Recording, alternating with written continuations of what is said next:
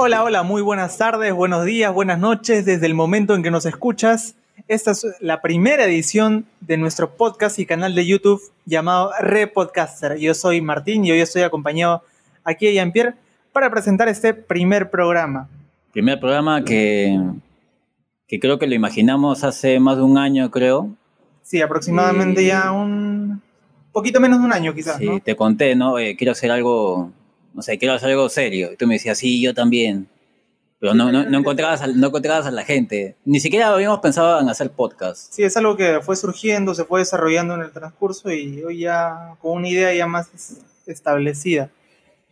Y hoy en, el, en este primer tema, como un programa piloto que se va a mostrar, el podcast va referido a un podcast semanal que se va a transmitir a través de nuestras plataformas de Spotify, en YouTube y también un canal de- del mismo, de la misma red social que he mencionado. Y también nos van a poder seguir en el Instagram y en el Facebook como La podcasters. Sí, es, es un proyecto donde hacemos podcast semanal, como dijo Martín, y mensualmente cada fin de mes eh, un reportaje, ¿no? Cuesta un poco más eh, de trabajo en cuanto a edición. Y es por eso que hemos decidido hacer esto. Hemos juntado dos formatos y, y nada, yo creo que es, es buena idea también salir un poco, aparte de estar aquí sentados y conversar de, los temas que, que determinemos. Exactamente, Repodcaster, ¿no? Hacemos podcast, hacemos reportajes. Y bueno, en este primer programa, una especie de programa piloto que vamos a ofrecer eh, para el día de hoy, para todos ustedes, desde el, lugar donde, desde el lugar donde nos escuchen, nos pueden escuchar desde el, desde el transporte, desde su trabajo, desde donde se les dé la gana prácticamente, ¿no? ¿Qué tema tenemos para, para hoy, para iniciar este programa? Bueno, hoy día como selección había una, una gama inmensa de, de temas para conversar, pero no se nos ocurrió mejor idea que conversar estos cinco años de, de carrera que hemos, que hemos tenido, que tuvimos los dos, eh, seguro que otros compañeros también, pero vamos a hablar de nuestra, desde nuestra experiencia. Creo que nos conocimos en octavo ciclo. En Sí, octavo ciclo nos conocimos y desde ahí hicimos un grupos de, de trabajo y Prácticamente en la recta final de este Sí, trayecto en los últimos tres ciclos, ¿no? Octavo, Sí. noveno y décimo. Y todo inicia desde una pregunta que todos se le hacen hasta antes de iniciar cualquier tipo de carrera universitaria. ¿Cómo uno elige esta carrera, no? Desde tu particular punto de vista, no sé cómo Ah, te nació. Yo un día este, me fui a grabar una especie de evento social, eh, o sea, como ayuda social, y me dijeron, Pierre, graba, graba este, este teatro que vamos a hacer para niños. Y me dieron un- una handicam, grabé, envié a mi pata cómo lo estaba editando y me gustó. De ahí busqué en, en internet qué carrera estaba relacionada con ese tipo de cosas, ¿no? Editar, grabar, y era comunicaciones. Y así es que me, que me gustó. Además, creo que en el colegio, en cuarto, creo, por ahí, me regalan, me regalan mi, mi primer celular con cámara. Entonces yo agarro ese gusto de, con mis patas, hoy vamos a grabar este, estas cosas, no sé, peleitas, tonterías que, hacíamos- que hacíamos en el colegio. Entonces ahí me llamó un poco también ya la atención de, de este tipo de audiovisuales y eso. Pero te imaginabas en algún momento, o sea, ya poner en marcha algo que, por ejemplo, a, a lo que estamos haciendo hoy en día, o fue una. Sí, una sí, idea- sí. O sea, creo que de chivolo tenía esta idea de, de tener, de hacer algo propio. Junté a dos patas que hacíamos estos videos en el colegio. Hacíamos tonterías. Era el tiempo de los videoblogs, pues, en, en YouTube. Nos salía Guardia tu morro, toda esa gente. Y, pero nunca se pudo porque éramos chivolos, no había muchos recursos, no nos lo tomábamos en serio, tal, tal Hay vez. más oportunidades, ¿no? También la era digital ahora te permite establecerse en cualquier tipo de plataforma, ¿no? YouTube, el Instagram, Facebook, uy, hay cantidad ahora inmensa. Sí, y en ese tiempo creo que era do- 2004, creo que salió el Facebook. No sé, era recién, o sea, tendría sus primeros Claro, cinco años. no, no no sé, era, era un poquito más complicado, ¿no? El, Sí. el panorama desde el punto de esta carrera. Yo particularmente me incliné más un poco los temas deportivos, siempre me llamaron la atención. Temas deportivos, un poco los temas políticos. Siempre escuchaba al- alguna vez que dijo un periodista, eh, todo periodista deportivo es un futbolista frustrado, ¿no? Mm. Luego, unos años después, un historiador y periodista también, Jaime, eh, Jaime Pulgar Vidal, hizo una rectificación, un agregado a eso. Un periodista eh, deportivo es un periodista frustrado, ¿no? Haciendo referencia a que todo lo que aquel que se dedica al mundo de los deportes es aquel que de repente no entiende nada de política o cualquier tipo, eh, tema afín a eso, ¿no? yo particularmente trato a veces de entrar en cualquier tipo de esos lados, pero es el deporte el que a veces me causa como que más emoción y más, más vida te da, ¿no? Y claro, en el camino tú te vas a encontrar con todo tipo de, de actividades que, que, te llaman la atención, ¿no? No solo el deporte, sino actividades políticas, el derecho, un montón de cosas están relacionadas con esta carrera y es lo que lo hace bonito también. Sí, bueno, yo descarté, dije, en números soy una bestia, así que letras me queda. Y ahí vi, vi las opciones. Yo no tan bestia como tú, pero puedo decir que... a mí fue matemática mala en primer ciclo. Pensé que había jalado, pero me salvé con 11. No, y eso que esta carrera es generosa, porque de alguna u otra manera los números, no hay tantas asignaturas que lleven los números, ¿no? Salvo matemática básica, estadística. Sí, creo que hasta segundo o tercer ciclo creo que llevan generales, no recuerdo muy bien. Afortunadamente para nosotros, afortunadamente para muchos de los que estudian comunicaciones y para todo aquel que se quiere inclinar a letras, ¿no? Porque mucho se dice que en nuestra carrera los que no rindieron en matemáticas viene para acá. Sí, es lo típico. ¿Qué, qué profeta ha marcado en, estos cinco años? Han habido varios, yo quiero recalcar uno, sobre todo, eh, el profesor Raúl Castro, un gran profesor de gran nivel. ¿El que parece ese de Tito Bambino? ¿No? El mismo, el mismo. El mismo. sí, nunca he llevado con él, pero sí. No, y lo curioso es que hasta algunos profesores he visto que le hacen esta mención al, oye, tú te pareces a tal, tal. Pero definitivamente... No, ese dicho eso Sí, no voy a decir los nombres, pero fue una profesora de fotografía. Alguna vez le dijo, obviamente entre confianza, esa, esa confianza de patas, de ese tipo. Muy aparte de eso, el profesor no, no es que sea, sea el más conocido por, este, por sus rasgos físicos ni nada por el estilo, puede ser también, pero eh, es un gran profesor de un alto nivel. Eh, yo llevé periodismo interpretativo, que es un curso que va un poco más allá del periodismo informativo, del periodismo puro y duro. Eso es un poco más interpretativo, ¿no? Como su mismo nombre lo dice, que te muestra algo más. Y es una manera de enseñar que yo creo que marca, no solo a mí, yo creo que a muchos, y las referencias de él son notables siempre, ¿no? No sé, en tu caso, no creo que no te enseñó a ti, pero... No, no, pero sí lo vi en los talleres, creo que enseña en Redacción Online. Claro, en este taller de Redacción Online, que es un, taller muy, muy activo también, ¿no? Sí, sí, se, se ha escuchado de él que, varios compañeros han llevado clases con él, pero no. Y es que creo que él enseñaba en la mañana, ¿no? Entonces, entonces en la mañana, yo estoy en la noche, pues. Ese era el detalle, mira, e, era un, un punto en contra para muchos, que estar en clases con el profesor Castro es estar a las 8 de la mañana. Llegas a 8 y 10 ya no puedes entrar. ¿eh? Ay, la puntualidad, señor. ¿Tú dónde vives? Yo vivo en Ancón, tenía que trasladarme hasta Surquillo y llegaba, profe, llegaba, llegaba. Hay veces que no llegaba, pero también me dejó pasar también, sí, sí me acuerdo. Pero no, una clase de alto nivel. Y de ahí, bueno, hay otros profesores.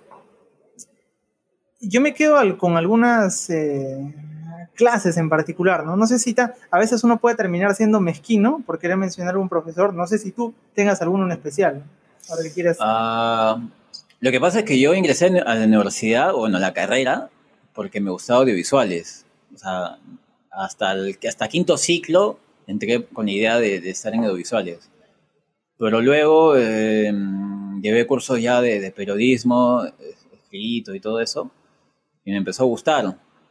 Entonces cambié, cambié de decisión, cambié de especialidad. Y por ahí un profe Ronnie Rojas, era profe bien chévere que me enseñó redacción 1 y periodismo de opinión. Y, o sea, me hizo, me hizo leer más de lo que yo leía, ¿no? Y eso, esa... Se dice que es muy exigente también, ¿no? Sí, sí. en, cuanto a redacción, o sea, te corrige hasta el punto, ¿no? Y, y sí, me hizo corregir muchas cosas que, que tenía en, cuanto a escritura. Leía más y eso hizo que de paso también escribiera más. Eh, me empecé a interesar por la crónica y todo eso y le, entré al gusto al periodismo. Algunas veces puede como intercambiar una que otra palabra y una vez yo estaba en el laboratorio de recuerdo, así de sapo, porque estaban hablando con el profesor Ronnie Rojas. Y yo de sapo, bueno, como todo periodista que escucha, chismoso también, eh, escuché que le decía a tres alumnos, podré caer cargoso, una serie de adjetivos más. Pero es la única manera de que ustedes... De que entiendan, de que sepan, de que aprendan. puedan aprender. Es que a veces para aprender no hay muchos secretos. A veces la gente quiere buscarle oye, de esta forma, ¿qué, ¿qué forma? ¿Cuál es su secreto? No, no, a veces las cosas ya están dadas, ¿no? Y otro de los, no sé, de repente, ¿hay alguna obra de repente o algún escrito, algo que te hayan hecho leer alguno de tus profesores que te haya marcado? Ah, ¿qué? ¿Un libro o algo así? Había- Claro. Yo nunca había leído este, libros deportivos, pero uno que, que mandaron a leer que se llamaba Niños Futbolistas, de Juan Villoro. Juan Ujú. Villoro, ¿no? Me, me gustó eso, era, era una crónica y a mí me gustan las crónicas. Me gustó, me gustó mucho eh, los detalles, cómo narraba toda esa historia de, de querer buscar a, a un niño, ¿no? Todo ese tema de, de los fichajes, cómo es que uno capta a un jugador, ¿no? Claro. Y es muy recomendado también esa obra. Juan Villoro es un reconocido periodista mexicano que ha tenido la posibilidad de enseñar a importantes universidades de, de Estados Unidos también. ¿En qué curso lo lees tú esa? ¿Con el profesor Julio Alegría? Creo que sí, en periodismo de opinión con Julio Alegría, con el PC profesor, pues, No, un profesor muy, eh, muy, muy conocido en... eh, conocido en el mundo de las redes, ¿no? En el mundo de la televisión. Bueno, en la facultad cada quien lo conoce con sus motivos. Yo particularmente recuerdo mucho porque justo venía en el, eh, en el transporte leyendo uno de esos libros que, que lo recomendó y una vez él no- no- nos lo mostró con unas copias. Yo le llegué a comprar ese libro en el en Mercado Libre, un libro del Beco que para mí es uno de los, si no es el mejor, en la historia de escritores en el mundo deportivo peruano. Bueno, no es peruano, pero lo ejerció prácticamente aquí, ¿no? en un curso muy particular con un profesor también particular, como tú lo mencionas, por distintos motivos. No sé, ¿qué tanto te habrá llamado la atención en el curso en particular a, a través de él? So- Creo que llevé dos cursos con él, pero no, no, o sea, nunca me llamó la atención su manera de, de enseñar ni nada. O sea, recomendó el A los libro. chancas, los chancas. O sea, recomendó el, ni lo chanco ni, ni lo pongo en un altar, ¿no? Pero recomendó el libro, tomó un control de lectura de eso y, y, o sea, le agarra el gusto igual a, la- a la lectura, ¿no? Porque es buena. Tenía una buena recomendación de libros, o sea, eso sí, eso es lo que me llamaba la atención. Y de ahí lo demás, cada quien tiene su opinión al respecto, ahora que lo hace mención. Sí, ya de otros temas ya no vamos a hablar de esas cosas, ¿no? No, ya se habló mucho de eso, ¿no? Ya, Se habló en su momento. claro, ya han hablado cantidad de cosas. ¿Cuál fue tu ciclo más difícil o tu, tu etapa más difícil en la universidad? Mira, la etapa más complicada, y yo creo que tú vas a coincidir conmigo, fue en noveno ciclo. También décimo, pero yo creo que más noveno. En lo que nosotros compete, pasamos a la especialización, a los cursos de especialización, en este caso de periodismo.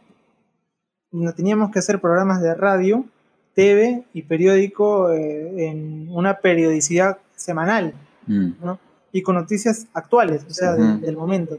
Y ese era lo complicado, ¿no? A eso Y tesis, incluirle y tesis. los seminarios de tesis, que también era un poquito pesado. Y ese ciclo noveno, prácticamente porque ya venían, éramos tres grupos, grupos muy numerosos, pero había un grupo que ya venía establecido, ¿no? Lo- o sea, eran, fueron tres grupos, los dos grupos, o sea, los dos primeros grupos, este, ya, ya están, ya se conocían ya. Sobre todo uno que ya estaba prácticamente establecido, creo que sus 14 integrantes a... Sí, al toque, ya tenemos nuestros 14, ya está. El segundo creo que también en su mayoría, de repente ahí reclutaron unos o tres Mm, como que fueron conociendo. Y en nuestro caso fue los que sobran, pues, los que sobran, prácticamente sí, ¿no? Porque no nos conocíamos prácticamente en la totalidad del grupo. El desentendimiento al inicio era totalmente notorio, muchos roces, choques, que ya después va formando unos lazos donde te permiten trabajar mejor, ¿no? Pero el inicio era desconcertador, era, ¿no? Oye, fue, fue, fue malo hasta el final, oye. fue malo. O sea, Es que tuvo un punto de, de un ápice, por así decirlo, nuestros últimos programas, de repente fueron, se pudo cerrar el, el mejor. primer programa de TV salió bacán porque era un ensayo, y de ahí se- Sí. se fue al suelo. O sea, fuimos en una curva que parecía ascendente, nos mantuvimos. Sí, no- nos perdonábamos y cuando íbamos a ensayar, renegábamos. Sí, era una especie de esa relación de amor y odio, ¿no? Creo que más te pego, más, más- te quiero. Pero más odio creo que era. Creo que sí. Pero era muy, muy complicado, la verdad que era complicadísimo la rutina de... En tu caso, tú al menos pudiste una especie de dobletear grupos, ¿no? Porque tú tenías otro grupo ya en... Ah, claro, o sea, teníamos el mismo grupo, ese grupo bien pesado, en, en radio y en TV. Pero en el periódico era, era distinto. O sea, fueron- creo que hicimos un grupo distinto. Igual yo renegué en los tres, ¿ah? O sea, en periódico renega más, creo. Creo que sí. Fue bien pesado. eh, sobre todo porque la mayoría trabajaba. Eh, coordinar el día en que hoy sí vamos a cubrir tal noticia. No, y las Pucha, no, comisiones mi, era, jefa no, mi jefe no me, no me deja, etcétera, no sé. Era, era difícil. era muy, muy, muy complicado el tema de, de las comisiones, ¿no? Porque tenían que ser actuales cada semana, no te podías quedar sin comisión. Sí, te bajaban, te bajaban la nota y ese. ese Mira, ¿cuántas comisiones? en- Un día recuerdo que hasta fuimos hasta la marcha de los peajes en Ah, ese, Piedra, día, ese día faltaba a mi, a mi chamba. a la llegada de Usain Bolt En una competencia de mototaxi, todavía algo hasta cierto punto medio ridículo parece, ¿no? Pero es temas de temas Sí, que comerciales. hicimos este mismo Polizontes, ¿no? Nos fuimos hasta Puente Piedra, de ahí regresamos al centro de Lima, del centro de Lima nos fuimos a Miraflores. Claro, creo. y te acordarás que ese día que llegamos al centro de Lima, nos chocamos con un grupo de protestantes. Ah, tus amigos, Felo, de la Ajá. Resistencia. No, bueno, yo decidí entrevistarlos porque, bueno, necesitábamos una comisión donde buscamos algo, ¿no? Vimos a gente protestando contra Ahí, ahí recién creo que se hizo Claro, conocido. Ahí recién como comenzaban a, Maelo, ¿no? Maelo. Ajá, comenzaban a aparecer estos personajes muy particulares, la verdad, y con un, uno- un carácter o unas acciones muy despreciables para la mayoría. Y donde por primera vez los veíamos, ¿no? Ya después, Sí. Dos meses después, nos Ah, no, la sorpresa de que Salía en los medios, Sí, ¿no? Sí, salía es como ese ya- llamado denominado Grupo de la Resistencia, ¿no? Eh, se decía que tenía eh, presuntamente vínculos con Rosa Bartra, bueno, mostraban algunas fotos y todo eso. ¿no? Estaban protestando en el ministerio ese día. Sí. Y que también fue este candidato al, Ah, por al Solidaridad Congreso Nacional. por Solidaridad Nacional. Es más, recuerdo que dijo, yo sí voy a vacar a Vizcarra, dijo, en unas declaraciones, bueno, sorpresivas, pero bueno, hay que tomarlas también desde la persona de, de quién viene, desde el partido de quién viene, ¿no? Y recuerdo que eran eh, estos, recién iban apareciendo estos personajes, ¿no? Que también chocaron con el ex... Chocó con venezolano. todo. Sí. Chocó con todo. personajes que no obviamente no tienen la simpatía de, de la mayoría del, del pueblo peruano, ¿no? Pero sí han habido un montón, o sea, lo positivo de esto es que puedes ir interactuando con distintos eh, personajes, actividades, es un vínculo que tú ya vas formando con las personas también que entrevistas, ¿no? Ujú. En ese caso, como te decíamos, hemos podido entrevistar deportistas de los Panamericanos, a algunas autoridades también reconocidas, que uno va mejorando también, ¿no? Pero definitivamente, si uno hace un balance general, o sea, ha sido el ciclo más sufrido. Aunque sabes que yo te diría algo, Yo, yo te soy directo digo, el noveno ciclo fue el peor ciclo de mis cinco años. O sea, eso te digo Mira. directo. Nada que, no, sí, por ahí hubo menos, fue el peor, tío. yo hago un balance general porque yo hago el balance también en base a los resultados que yo obtuve, o sea, me baso en los promedios. Yo me confié, te dije, eh, la única, la única manera de, de aprobar acá es confiarnos de tu nota individual, porque grupal ya vamos a jalar. No, es que uno siempre tiene que de todas maneras velar por, eh, por sí mismo. Claro, uno igual piensa en el grupo. Ambas cosas van ligadas. Pero ya competiéndonos a las calificaciones de los profesores, o sea, fue un buen ciclo para mí. O sea, si tuviera que hacerlo de nuevo, yo lo hago de nuevo. Y más por, madre, ¿Sabes por qué? Más por el el maltrato. es que es el tema del rigor, o sea, comisiones todas las semanas, de TV, de radio, o sea, estás ahí a veces que no puedes dormir, pero después termina el ciclo y dices, qué rico, la verdad. Ya está bien, ves las tres cosas a la vez, pero a la misma vez tienes que chambear pues, para pagar tu universidad. Eso es pesado. Claro, pero bueno, yo siempre, eh, bueno, en mis Por trabajos... ejemplo, en décimo ciclo ya no fue así, lo separaron. Sí, yo creo que ahí también, o sea, se perdió un poco el rigor, ¿no? O sea, me había Uno, acostum- ya, pero uno no tiene vida, pues cómo va a ser? O sea, es difícil coordinar con un grupo que chambea, no sé en qué cosa, fácil uno chambea de vendedor, no sé. Coordinar un día, que te deje tu jefe, o no sé, y a veces uno no puede. No, yo sé, o sea, no me voy a, a ese caso en específico, sino que ya teniendo el décimo ciclo, en ese último ciclo la cantidad de alumnos era ya sobrepasó los límites y tuvieron que separar esos tres este, ramas del periodismo, radio, TV y, peri- y periodismo escrito, en tres grupos. Y se decía que cada semana íbamos solo para un- una rama en especial. Que la gente, al ver que el ritmo baja, la gente también baja su ritmo. Entonces es un tema de intensidad que a veces, o sea, a mí me hubiese gustado seguir la intensidad de radio, periódico y TV a la vez. Mm. Porque muy aparte de que los tiempos se hacen escasos, eh, a veces uno igual con la presión encima lo hace mejor a veces que teniendo todo el tiempo de- del mundo, ¿no? Más por ese lado, amigo. Yo creo que tú te vas más al lado de, que si compartimos en el, no sé, si es el mismo grupo en noveno en décimo, eso es relativo prácticamente.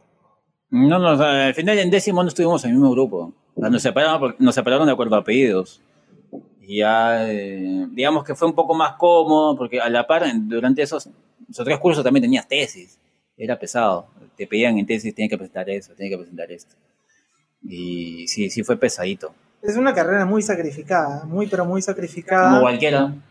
Como cualquiera, sí, es verdad, pero el, digamos que el distintivo de la carrera es que no te ofrece horarios plenamente establecidos. Mm. O sea, son muy cambiantes. Un día puedes, este, puedes cubrir en la mañana, otro día en la noche, según la coyuntura. Eso lo hace tener un plus de sacrificio un poco más elevado que quizás otras carreras. Obviamente no todos, porque todas las carreras tienen un distintivo particular en cada uno de sus casos pero el periodismo a veces es estar plenamente en el campo a cualquier hora del día, no respeta tus horarios, ¿no? Sobre todo eso último que decía, Irrespetuosos son. como muchos periodistas también. Ahora entramos a este último, a este último bloque para cerrar y finalizar el, el primer episodio de podcast, este programa piloto, de muchos más que se vienen. Vamos a cerrar con esa imagen mental que uno se puede quedar al haber culminado esa carrera, la carrera de ciencias de la comunicación en este caso. A ver, un momento, una imagen que tenga que, que me agrade o que me guste mucho. Las comisiones, quizás alguna comisión en particular. Comisiones. O sea, me, me gustaba la idea de, de gente comprometida, ¿no? A la hora que, que ibas a tal lugar para cubrir. Hay gente que, o sea, que en los grupos dice, no, que muy lejos, no, que muy tarde. Creo que me quedo con las personas que, que me decían, sí, ya vamos, vamos. Una imagen, un momento. mm, sí, sí me gustó también, como tú dices, el rigor de, de noveno ciclo, los últimos ciclos. Eh, me gustó porque aprendí mucho más, tal vez en la cancha, de, lo que es o de lo que podría ser, porque creo que es mucho más en la vida real. Pero creo que no tengo una imagen exacta. Tal vez si tú dices una, me, acuerdo. Puede ser, mira, de repente nos podremos quedar, tú recordarás cuando entrevistamos al, al que fue medallista de oro en atletismo, Cristian Pacheco. ¿Te entrevistamos? Ah, claro, sí, sí. Claro, fuimos, a una, fuimos a maratón, Claro, una, una maratón. una pequeña maratón de una, de una empresa privada que hizo y justo él fue, ¿no? O sea, le invitaron. Recuerdo que esa oportunidad de entrevista, claro, yo fui el que estuve de cámara y tú estabas entrevistándolo. Fue antes a lo que fue su participación en los Sí, Panamericanos, ¿no? de chévere.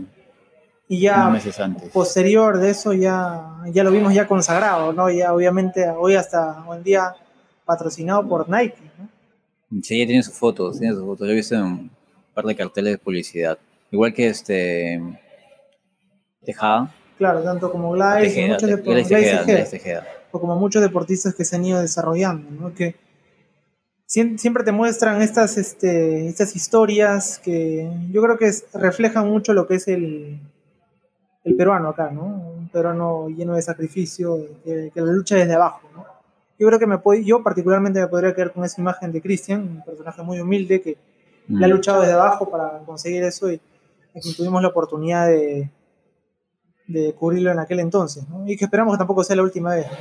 Sí, espero que lo encontremos, no sé, post, post Olimpiadas o antes de, de- de las Olimpiadas. Ahora que se viene Tokio también, ¿no? Sí, bueno, si es que se da, porque ese tema del coronavirus, ya ese será otro tema para hablar también. ya está prácticamente confirmado que, que, que sí va va. maneras, eh, Ah. Y así que eh, con mucho optimismo, igual justo que hablamos de- del deporte, uno de nuestros reportajes eh, Tiene que- referido un poquito al deporte, ¿no? Así que vamos un pequeño adelanto con eso. Justo hablando ahora de- del deporte o con qué imagen nos hemos quedado, a veces uno se pone a reflexionar, ¿no? ¿Cómo, ¿Qué opinión tiene a ver del periodismo hoy en día? No, no sé cuál será en tu caso muy especial, muy específico. Yo, cuando me empecé a, a inclinar por el periodismo a mitad de la carrera, me, me gustaba la idea de escribir, de cubrir, pero justo en, la última etapa, ya el décimo, eh, me di cuenta que, o bueno, ya, ya tenía la idea, pero vi que había bastante, bastantes intereses en los medios. Eh, sentía que, o siento actualmente que los medios están algo contaminados, siento que hay demasiado interés, hay, eh, que la información pues, está inclinada hacia un lado. Claro, de hecho va para una tendencia, ¿no? Ya hay, hay cierta responsabilidad de muchos periodistas que, que no lo hacen como me lo indican a veces en, clases, ¿no? La ética y todo eso.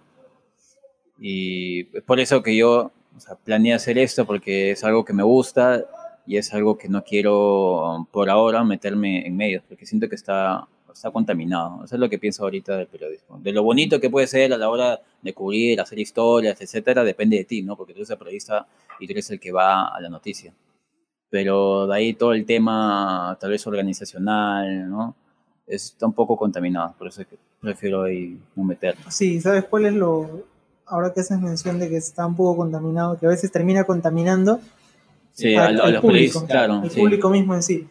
Hay una, un escenario que se repite constantemente, que uno ve en las redes sociales, va bajando, va bajando su inicio, o sea, de Facebook, Twitter o lo que sea. Lee el titular, comenta. Lee el titular, comenta. Y cuando alguien no se ha tomado la, la molestia de leer todo. molestia de leer, porque uno comenta y si te vas reflejado en lo que es el titular, tenlo por, por seguro que vas a patalear. El titular no tiene nada que ver con respecto a, a veces lo que dice la nota. En... Sí, a veces son titulares solamente para llamar la atención y no tiene nada que ver. Vender, no buscan acceder a... Y eso pues es, es de arriba, pues, ¿no? Claro, ya parte de una política, una estructura de que hace esto, ¿no? Y, es, a veces va en contra, oye, pero eso no me enseñaron, eso no, no es lo que dije en mí. Es bien complicado a veces mantener una línea de decir, eh, a veces se habla mucho de la objetividad, ¿no? De mantener siempre esa línea, porque muchos dicen que la objetividad no existe y tiene cierta verdad en eso, no todo se... No se trata de llegar, ¿no? Ajá, no se trata de llegar solo a eso. Pero ese, como te digo, ¿no? Bien complicado oye, mantener una misma línea, eh, poder mantenerse, digamos, en lo correctamente ético, ¿no? Por así decirlo. ¿no? Siempre va a haber a veces momentos donde o vas derecho o te inclinas para un costado, ¿no? Y es lo que muchas veces pasa a veces con personajes reconocidos del medio, ¿no? Bueno, este ha sido nuestro primer episodio del podcast. Espero que les haya gustado, hayan pasado un momento ameno conversando, bueno, escuchándonos, conversar sobre, sobre nuestra experiencia en la carrera. Y nada, que le den like al video, que nos, se suscriban y nos vemos en la próxima semana. Así es, pueden seguirnos en nuestras redes sociales, en Facebook, Instagram, YouTube, en Spotify como Repodcaster.